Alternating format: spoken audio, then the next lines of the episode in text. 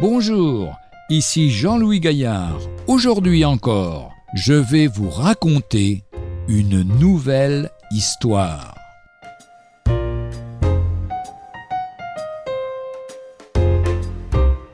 La mort fardée.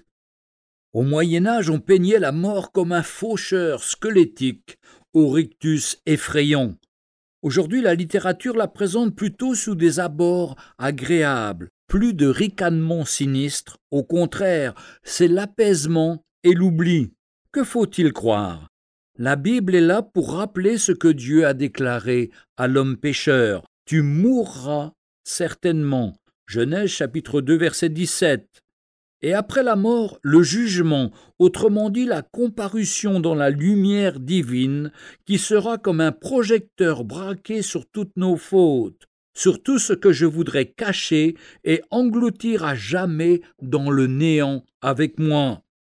Les philosophes imaginent la réincarnation, mais la Bible affirme il est réservé aux hommes de mourir une seule fois.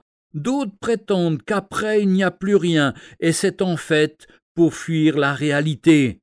La musique moderne ensorcelle les jeunes et présente la mort comme une délivrance. Les suicides d'adolescents montrent que le piège du diable fonctionne bien. Non, la mort n'est pas l'anéantissement. L'homme a une âme qui ne peut disparaître, c'est le souffle de Dieu. De plus, il est responsable, il faudra rendre compte. Qu'aurons-nous fait de la vie que Dieu nous a prêtée? L'aurons-nous vécu à la satisfaction de nos désirs égoïstes? Ou à la gloire de Dieu en acceptant Jésus comme notre Sauveur et notre Seigneur. Il est réservé aux hommes de mourir une seule fois, après quoi vient le jugement, nous dit Hébreux chapitre 9, verset 27.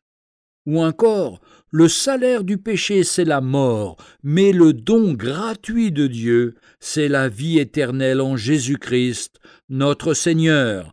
Épître de Paul aux Romains chapitre 6 verset 23. Retrouvez un jour une histoire sur www.365histoire.com.